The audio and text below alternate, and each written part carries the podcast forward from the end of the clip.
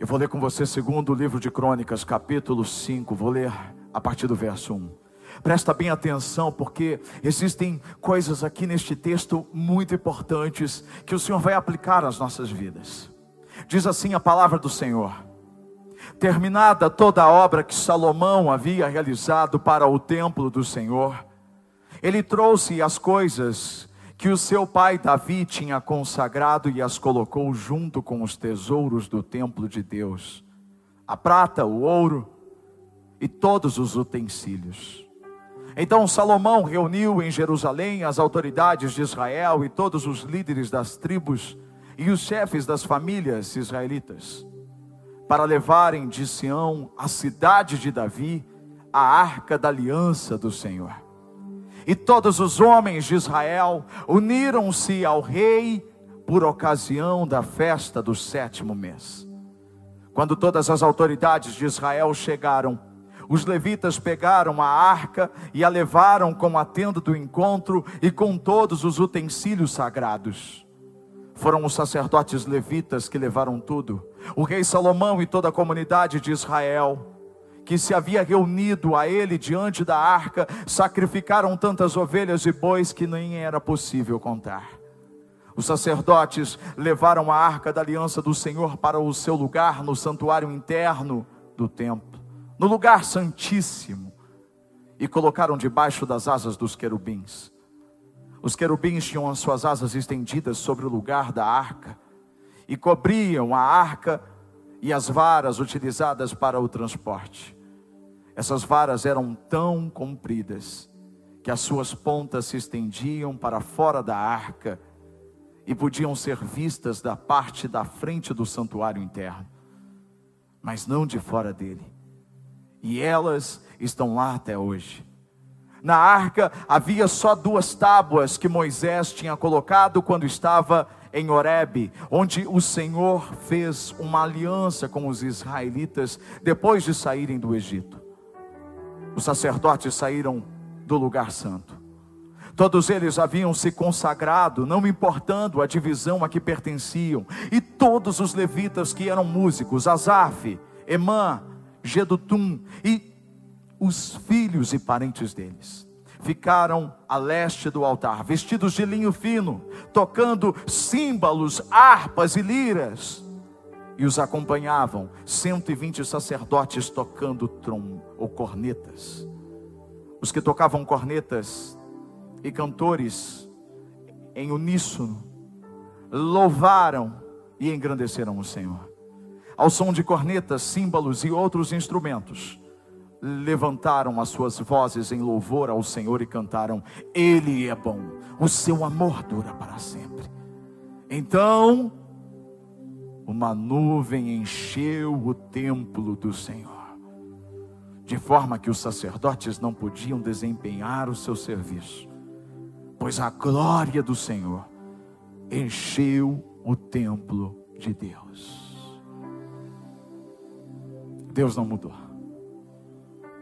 Ele continua atuante, presente, a glória dele enche esse lugar, a glória dele enche o templo. Você é o templo. Eu não estou dizendo que simplesmente o templo hoje é, são essas paredes. É claro que eu quero a glória dele aqui, mas a glória dele vai estar aqui se estiver primeiro em você. Se essa glória encher você, se encher a sua casa, de encher você antes mesmo de você chegar aqui, para que todos juntos Adoremos ao Senhor e a glória se espalhe. De repente alguém chegou aqui não tão cheio da glória, mas a glória que está no vizinho vai passando e a glória de Deus vai enchendo e, e contemplando todos aqui. Agora esse texto ele termina com um ápice. Termina com a glória de Deus enchendo o templo que tinha acabado de ser construído. E essa manifestação era o sinal de que o Senhor tinha se agradado. Guarda isso. Quando Deus enche o lugar da glória dele, é porque esse era o sinal de que ele tinha se agradado de tudo aquilo e de que ele estaria com aquele povo naquele tempo.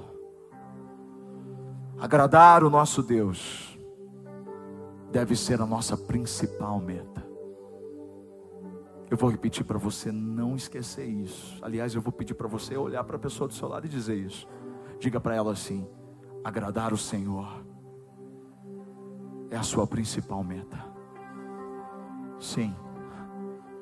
Nós nascemos para agradar ao Senhor. Tanto que o apóstolo Paulo, quando escreve a igreja, a igreja de Éfeso, ele escreve em Efésios capítulo 5, verso 10, ele diz assim: procurem descobrir quais são as coisas que agradam o Senhor.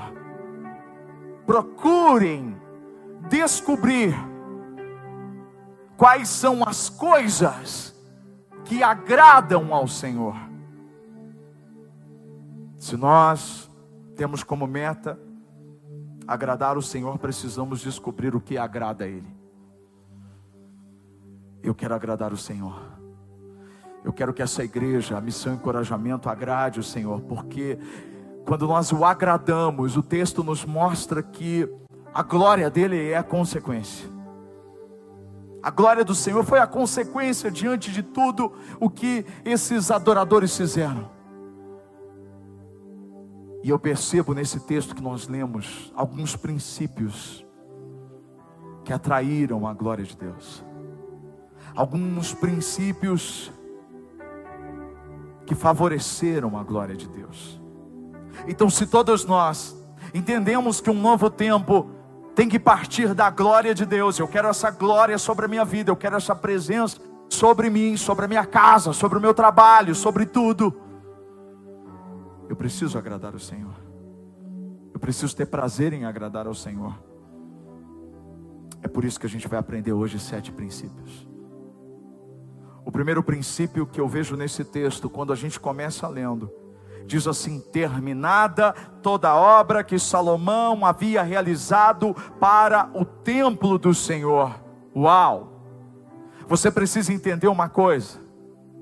Salomão recebeu uma missão ainda quando ele nem rei ele era.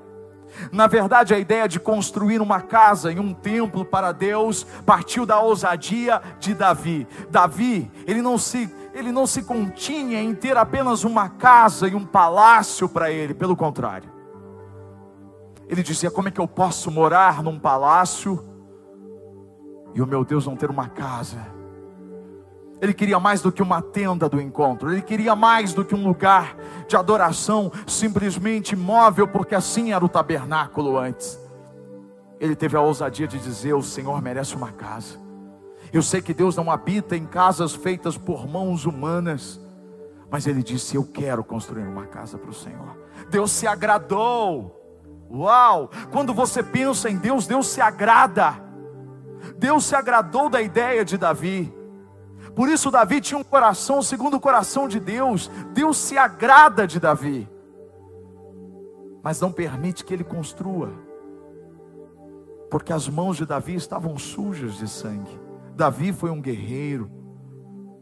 Então o Senhor diz: Mas o seu filho, Davi tinha muitos filhos, ele foi um pai desastroso, mas um dos filhos, Deus disse: Este vai construir, e é o seu filho Salomão. Salomão, ainda jovem e inexperiente, foi preparado por Davi para uma grande missão inédita na terra. Ele seria o primeiro homem a construir um templo para Deus, o Deus de Israel. Ele tinha uma missão. E o texto que nós lemos mostra que ele concluiu a missão. Concluir a missão é a primeira, é o primeiro princípio para agradarmos a Deus. Deus não se agrada daqueles que recebem uma missão e param no meio do caminho, que desistem. Nós precisamos prosseguir, nós precisamos continuar, nós precisamos lutar para cumprir a missão que Deus nos entregou. Você quer agradar a Deus? Cumpra aquilo que Ele te chamou para fazer. Nós nascemos com propósito, todos nós. Não pare, não pare, não pare. Aquele templo era para adorar o Senhor. Não tem como agradar o Senhor se não terminarmos, ou não pensarmos, ou não investirmos a nossa vida nas coisas dele. Não. Salomão entendeu tanto essa meta que, por muitos anos, ele esteve empenhado inteiramente nisso. E perceba que enquanto ele cuidava das coisas de Deus, nenhum inimigo atingiu ele. Ele não precisou se defender porque ele estava empenhado, e aí eu aprendo uma coisa que é verdade: enquanto você cuida das coisas de Deus, Deus cuida das suas coisas. Quando você está empenhado em fazer aquilo que Deus te chamou para fazer, fique tranquilo, porque Ele vai continuar cuidando de você. Você precisa prosseguir, você precisa avançar. Não pare. Parou por quê? Porque que a obra pela metade, a obra pela metade não, não agrada a Deus. Nós precisamos concluí-la. E quando concluir, a gente precisa manter. A gente precisa de novas metas. A gente precisa do Senhor para fazer tudo aquilo que Ele nos chamou para fazer. Nós terminamos de construir esse lugar, já estamos aqui. Mas essa não era a nossa única meta. Como a pastora disse, tudo ao seu tempo, tudo ao seu tempo, passo por passo, e temos muita coisa para fazer. Temos uma cidade para alcançar, temos bairros para alcançar para Jesus. Não é simplesmente entrar aqui e dizer, pronto, já estamos. Não, não. Eu quero que essas paredes sejam quebradas. Eu quero que esse lugar para 1.500 se transforme para 3 mil pessoas. Eu quero mais pessoas ouvindo a palavra. Eu quero mais pessoas sendo transformadas. Eu quero porque, não porque eu quero, mas porque Deus quer. E se Ele quer, eu quero. Se é essa a meta dele, é a minha meta. Qual é a sua meta?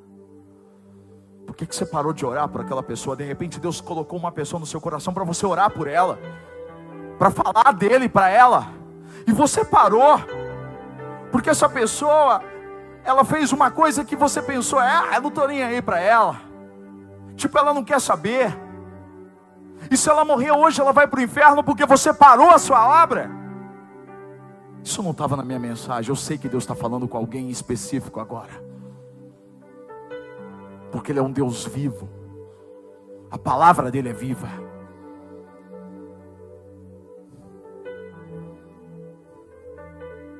Você não pode parar, você precisa terminar a obra. Jesus naquela cruz, ele disse: está concluído, ele terminou. Jesus terminou. Nós precisamos terminar.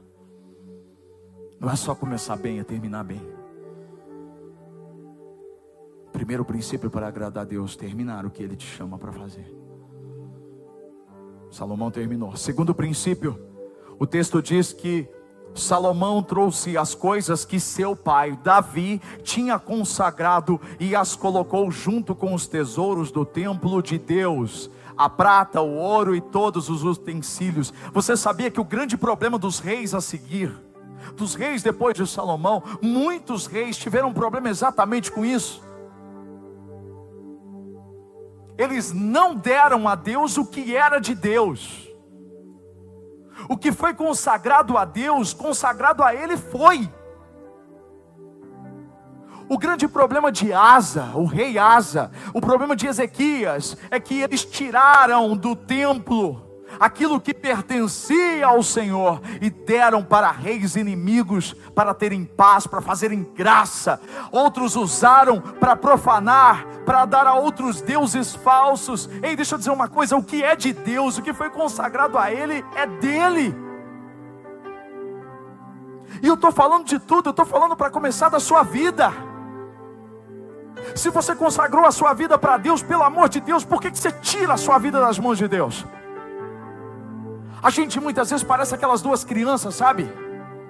Que uma amiguinha dá para outra amiguinha um brinquedo, diz: Ah, eu vou te dar esse brinquedo. Aí a amiguinha pega o brinquedo e fala: ah, Muito obrigado. Aí chega no outro dia, a amiguinha que deu o brinquedo diz assim: Ah, eu quero meu brinquedo de volta. Ué, mas você me deu, não, mas eu quero de volta. Eu quero de volta, eu quero de volta, eu quero de volta. E ela pega o brinquedo de volta. Isso acontece entre as crianças.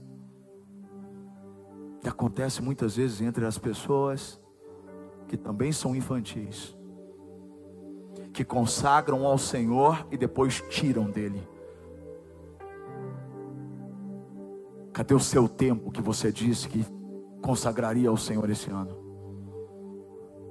Cadê os seus recursos que você disse que consagraria ao Senhor e que seria fiel a Ele? Onde estão os seus dons?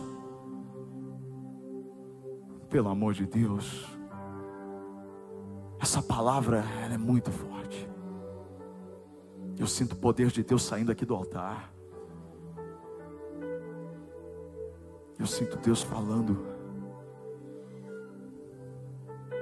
Onde está o seu compromisso com Deus? Quer viver um novo, mas não tem compromisso com Ele, não entrega a Ele o que é dele.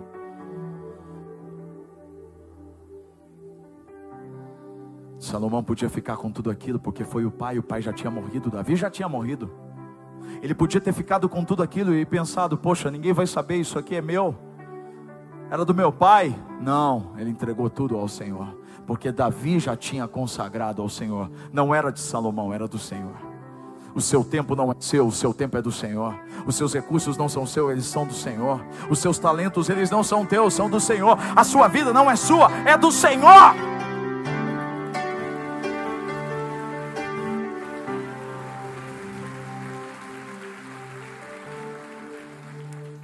Por isso que esse templo aqui ele é consagrado ao Senhor, irmãos. Esses dias uma pessoa, com todo respeito, essa pessoa, muito amigo, muito querida, ele disse: Pastor, a gente pode realizar eh, um evento lá na igreja, realizar um evento, porque a gente precisa de um lugar grande. Eu disse para essa pessoa, falei, não, não pode. Por quê? Porque desde quando nós começamos, e não é porque esse templo, não. Isso nós decidimos ainda lá na igreja da Bento Carlos quando tínhamos cento e poucos metros, nós decidimos que o templo do Senhor seria o templo do Senhor, ele não seria usado para qualquer outra coisa que não fosse de Deus, para Ele, para culto, para adoração a Ele. Então esse templo não vai ser usado para qualquer outra coisa, mesmo que ele seja grande, mesmo que seja uma causa legal, que seja bacana. Não, esse lugar aqui é o lugar de adoração ao Senhor. Porque esse lugar foi consagrado a Ele, foi consagrado ao Senhor. Nós não vamos deixar de fazer um culto para emprestar, para alugar ou para fazer qualquer outra coisa aqui, não. Aqui é um lugar de adoração a Ele. Eu não estou dizendo que é porque esse lugar não, está no regimento. Era na, na Prado, era lá na Bento Carlos onde a gente começou. Porque não importa se é pequeno ou se é grande, se é do Senhor, é dele. É dele. Quem não é fiel no pouco, também não é fiel no muito. Mas quem é fiel no pouco, tem que continuar sendo fiel no muito. Terceiro princípio que atraiu a glória de Deus, eles buscaram a arca da aliança. Eles sabiam que aquela arca tinha que fazer parte do templo, tinha que estar no lugar especial do templo. Essa era a vontade do Senhor. A arca representava a presença de Deus. Salomão tinha aprendido com Davi. A Bíblia diz que a arca era levada pelos soldados para as batalhas antes de Salomão reinar. Então toda batalha que tinha a arca tinha que ir junto. Quando a arca ia, o povo vencia. Quando a arca não ia, o povo não vencia. Tanto que os filisteus roubaram a arca da aliança. E a arca ficou longe de Israel por muito tempo. Até que Davi começa a reinar e diz: Eu vou buscar essa arca. E ele buscou a arca, ele valorizava a arca, ele ensinou Salomão a valorizar a presença de Deus. Como pai espiritual, eu preciso ensinar você a valorizar a presença do Senhor. De levar Deus para a tua casa, porque sem Deus, sem a presença dEle, não existe a glória dEle. Você tem que levar Deus para a sua casa, você tem que levar Deus para a sua vida. O texto diz que a arca continha as duas tábuas que Moisés recebeu de Deus no Horebe, no Monte Santo. Eram os mandamentos, sabe por quê? Porque não existe a presença de Deus. Não tem como você atrair a presença dele se você não atrair os mandamentos dele. Uau! A presença dele e a palavra dele andam juntos. Aquilo simbolizava, aquelas pedras simbolizavam uma aliança que, que Deus estava fazendo com o seu povo. Deixa eu dizer uma coisa para você: você quer levar Deus para sua casa? Leva a palavra dele, cumpre a palavra dele, e você vai ter uma aliança com o Senhor. Jesus disse: Aqueles que me amam, obedecem os meus mandamentos. Eu não estou falando da lei de Moisés, eu estou falando da graça, mas a graça não nos isenta da palavra dele, dos ensinamentos dele. É a verdade que nos liberta. Conhecereis a verdade, a verdade vos libertará. Eles levaram a arca para lá. Quarto, quarto princípio. Eles valorizaram a unidade. Irmãos, não existe glória se tivermos brigados uns com os outros. Não tem como a glória de Deus se manifestar aqui, se cada um aqui estiver brigando por cargo, se quem serve lá está brigando por cargo aqui, isso não existe na missão encorajamento e nunca vai existir enquanto eu for pastor. Porque a equipe entende. Os voluntários entendem que quem tem que aparecer não somos nós, mas é a glória de Deus. A glória é dele, não é nossa, a glória é do Senhor. Então nós entendemos que somos uma família, uma família que cresce a cada dia em São Carlos. Você faz parte de uma família. Família não é para frequentar, família é para pertencer. Você pertence à família Encorajamento. Somos uma grande família. A família que adora o Senhor, que serve a Ele. A família que luta pela expansão do reino dele. É por isso que enquanto a unidade estiver presente dentro da sua casa, a glória de Deus vai se manifestar na sua casa. Porque não tem como uma casa dividida se prosperar. Não tem como, nós precisamos falar a mesma língua. Nós precisamos atrair a presença do Senhor. Eu não estou dizendo que todo mundo tem que ser igual. Você pode gostar de uma cor, a, o seu marido gosta de outra cor, isso não importa. Eu estou falando de Jesus. Eu estou falando do Senhor, ele precisa ser o centro da sua casa. Ele precisa ocupar o primeiro lugar. Você entende o que eu estou dizendo? A Bíblia diz que eles se uniram. Todos os homens de Israel se uniram ao rei numa mesma visão. O texto diz também que os levitas eles se consagraram. Olha o que diz: todos eles haviam se consagrado, não importando a divisão a que pertenciam.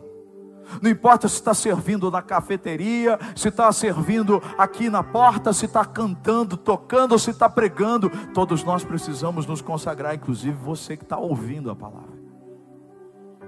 Todos nós precisamos caminhar juntos na mesma visão. É assim que as fronteiras elas são alcançadas.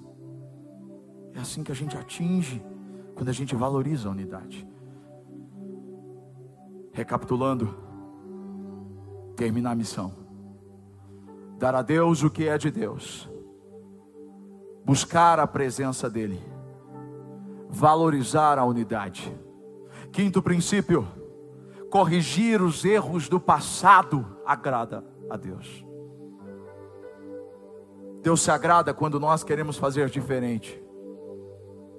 O texto diz que eles buscaram uma arca e buscaram uma arca de forma correta, porque Salomão tinha aprendido com o erro de Davi. Davi foi buscar a arca. Ele foi buscar e ele pegou um carroção. E ele colocou aquela arca num carroção.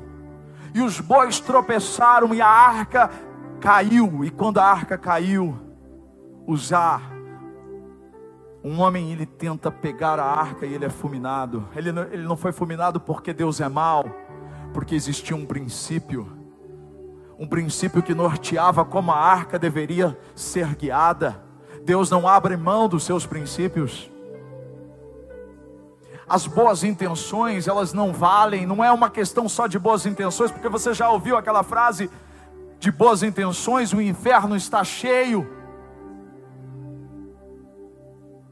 Nessa tentativa de boas intenções, Saul tentou enganar a Deus, dizendo: Olha, eu sacrifiquei, porque eu quis, eu, eu, eu, poupei esses animais, eu poupei tudo porque eu queria sacrificar o Senhor. E a palavra do Senhor para Saul foi: É melhor obedecer do que sacrificar. Você foi chamado para cumprir os princípios de Deus. Davi não cumpriu. Davi ficou super chateado.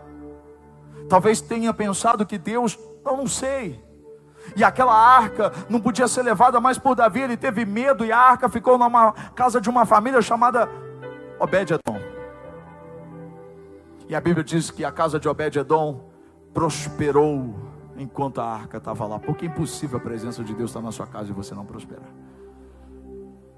Então Davi entendeu que o problema não era com a arca, o problema era com o princípio que não tinha sido cumprido. Então ele vai e faz a coisa certa ele busca a arca. Agora nós olhamos para Salomão, Salomão, e o texto faz questão de dizer que as varas estavam lá no Santíssimo Lugar. Essas varas, elas eram, segundo a lei de Moisés, apropriadas para buscar a arca.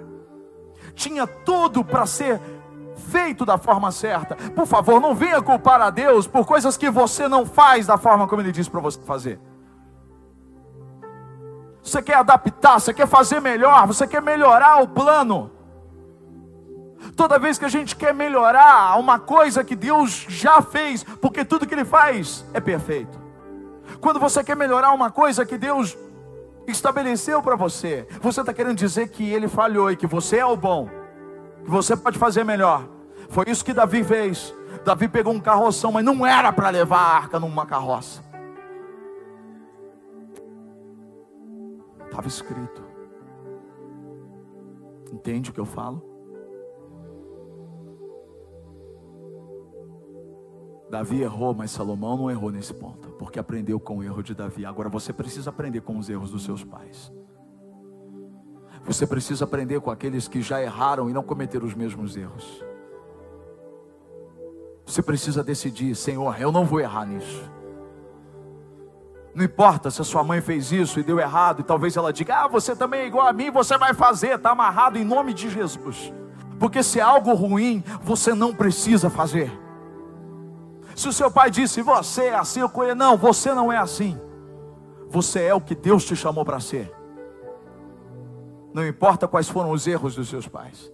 E não importa se eles são ignorantes ao ponto de dizer que você vai errar da mesma forma que eles erraram. Importa é o que Deus diz ao seu respeito e você pode acertar. Você pode fazer a coisa certa. Você pode agir de forma correta. Corrija os erros do passado. Talvez os erros sejam seus. E você tem oportunidade no novo tempo de não repetir os velhos erros. Porque novo tempo com velhos erros é um tempo perdido. Você vai errar de novo. Você vai fracassar de novo. Precisamos mudar a nossa forma de agir. Então eles se organizaram para tocar as trombetas, os símbolos, as liras, para cantarem. Organização é o sexto princípio. Às vezes as pessoas acham que Deus aceita as coisas de qualquer jeito e isso não é verdade. Ah, Deus conhece o meu coração. Essa é a desculpa mais esfarrapada que tem. Ah, Deus conhece o meu coração. Deus sabe de todas as coisas. É claro que Ele sabe de todas as coisas. E é claro que Ele conhece o seu coração. Mas e você conhece? Nós precisamos de ordem. Deus age na ordem. Você precisa mudar os seus horários, você precisa parar de chegar atrasado, você precisa fazer a coisa certa. Chega de desculpa.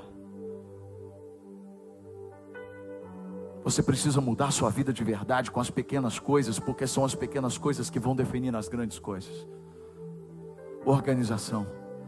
Salomão era perito nisso, tanto que a rainha do sul, quando vai visitá-lo, ela fica tão chocada com tudo aquilo que ela percebe e você quer saber alguém realmente se alguém, se alguém é eficaz, se alguém é alguém de Deus mesmo, é quando você vê as pessoas em volta dessa pessoa, porque essa pessoa, as pessoas que estão em volta são transformadas também. Precisamos de ordem. Você quer viver um novo tempo? Coloque as suas finanças em ordem. Coloca a ordem nas suas emoções. Coloca a ordem na sua casa. Isso agrada a Deus. Seja intencional. Eles se reuniram de forma ordenada para isso. Sétima coisa, sétimo princípio, e para a gente encerrar.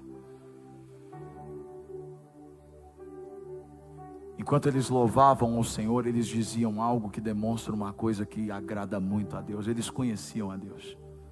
Porque eles cantaram ao Senhor o seguinte refrão: Ele é bom e o seu amor dura para sempre. Uau! Eles sabiam quem é que eles adoravam, eles conheciam Deus, eles sabiam que Deus era bom e que o amor dele dura para sempre. A pergunta que eu tenho para você, você sabe disso? Você quer atrair a glória de Deus, mas você continua vendo Deus como um Deus mau, que está lá no céu, um Deus barbudo, que tem raios na mão e joga para te castigar. Você ainda não entendeu que Deus é Pai. Você não entendeu o quanto Ele te ama, você não entendeu que Ele quer salvar você, que Ele quer transformar a sua vida, que Ele quer mudar a sua história. E quando você entende o amor dele, quando você entende a bondade dele, Deus não é mal, não existe maldade nele, ele é bom e tudo que ele faz é bom. É impossível você não adorá-lo. É impossível você não se rasgar diante do Senhor e aí a glória dele vem. Ah, você entendeu o que eu preguei? Qual é o princípio que está te faltando? Talvez um, dois, três, quatro, cinco, seis, sete. Talvez seja outro que Deus mesmo ministrou ao seu coração enquanto eu pregava, eu não sei. Mas se a gente quer viver um novo tempo, a gente tem que a gente tem que que prestar atenção nos princípios e atrair a glória de Deus sobre as nossas vidas. Feche os seus olhos, confesse isso a Ele. Diga para Ele, Senhor, eu quero te agradar. Pergunta para Ele, Senhor, a minha vida te agrada, o meu trabalho, a forma como eu me comporto no meu trabalho, as minhas conversas, as palavras que saem da minha boca te agradam, os meus pensamentos te agradam, o que, aquilo que os meus olhos veem te agradam, Senhor. Pergunta para ele se a forma como você trata a sua esposa agrada a ele. Pergunta para ele a forma como você trata os seus filhos, o seu marido. Pergunta para ele como você trata uma pessoa numa fila, uma pessoa num restaurante, se isso agrada a ele.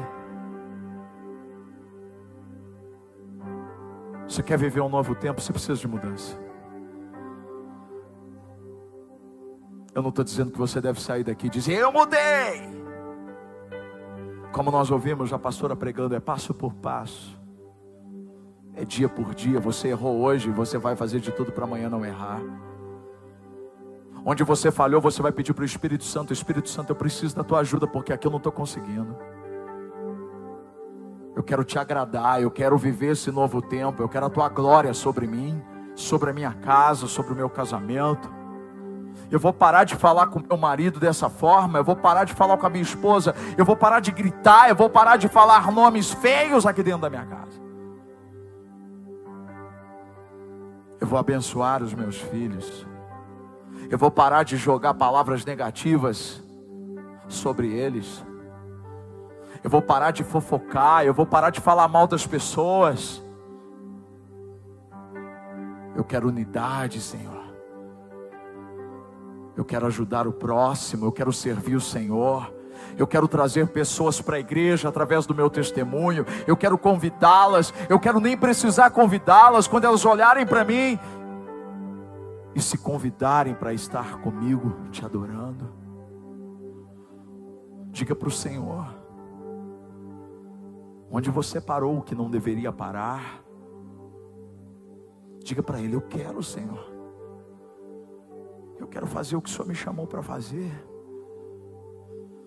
Eu quero, Deus. Eu quero dar ao Senhor aquilo que é consagrado ao Senhor. Me perdoe por muitas vezes roubar aquilo que é seu. usar os teus dons para outras coisas, aquilo que era para tua glória, usar para outras coisas. Não, Senhor, não vou usar mais.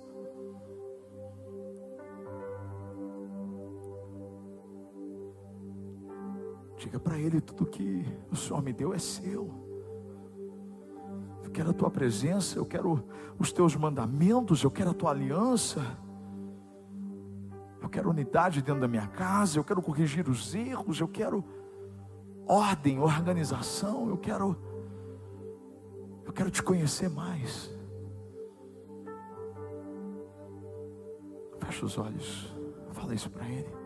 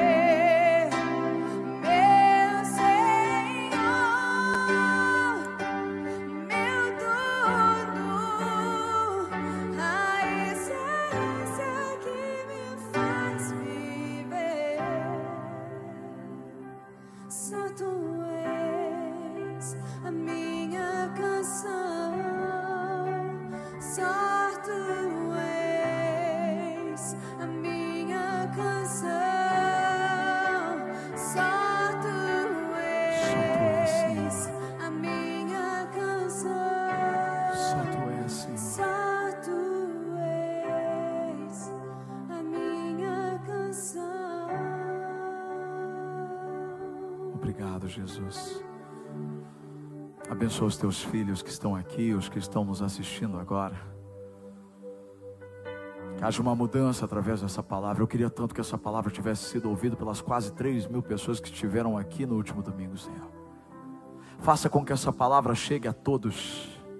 Faça com que essa palavra seja não apenas uma ponte, mas seja a continuidade de uma mudança. Pai, obrigado porque o Senhor sempre fala conosco. Obrigado porque o Senhor é um Deus de poder e de glória. Você vai escrever na sua rede social hoje, vai compartilhar no nosso card. Deus tem um novo tempo para a minha vida. Que tudo que há em mim seja para agradar o Senhor.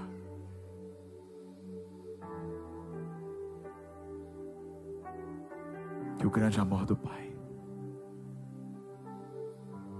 a graça do Filho Jesus Cristo. E a comunhão com o Espírito Santo. Seja sobre você, sobre a tua casa, hoje e para todo sempre. Amém. Quando o culto terminar, você vai continuar sentado e você vai ser orientado pelos nossos voluntários o momento de sair, por qual porta você vai sair. Mas enquanto isso, eu queria te convidar de pé, consagração. Vamos consagrar as nossas vidas ao Senhor. Vamos terminar consagrando a nossa vida a Ele. Eu amo vocês. Beijo no coração de vocês. Aplaudo o Senhor.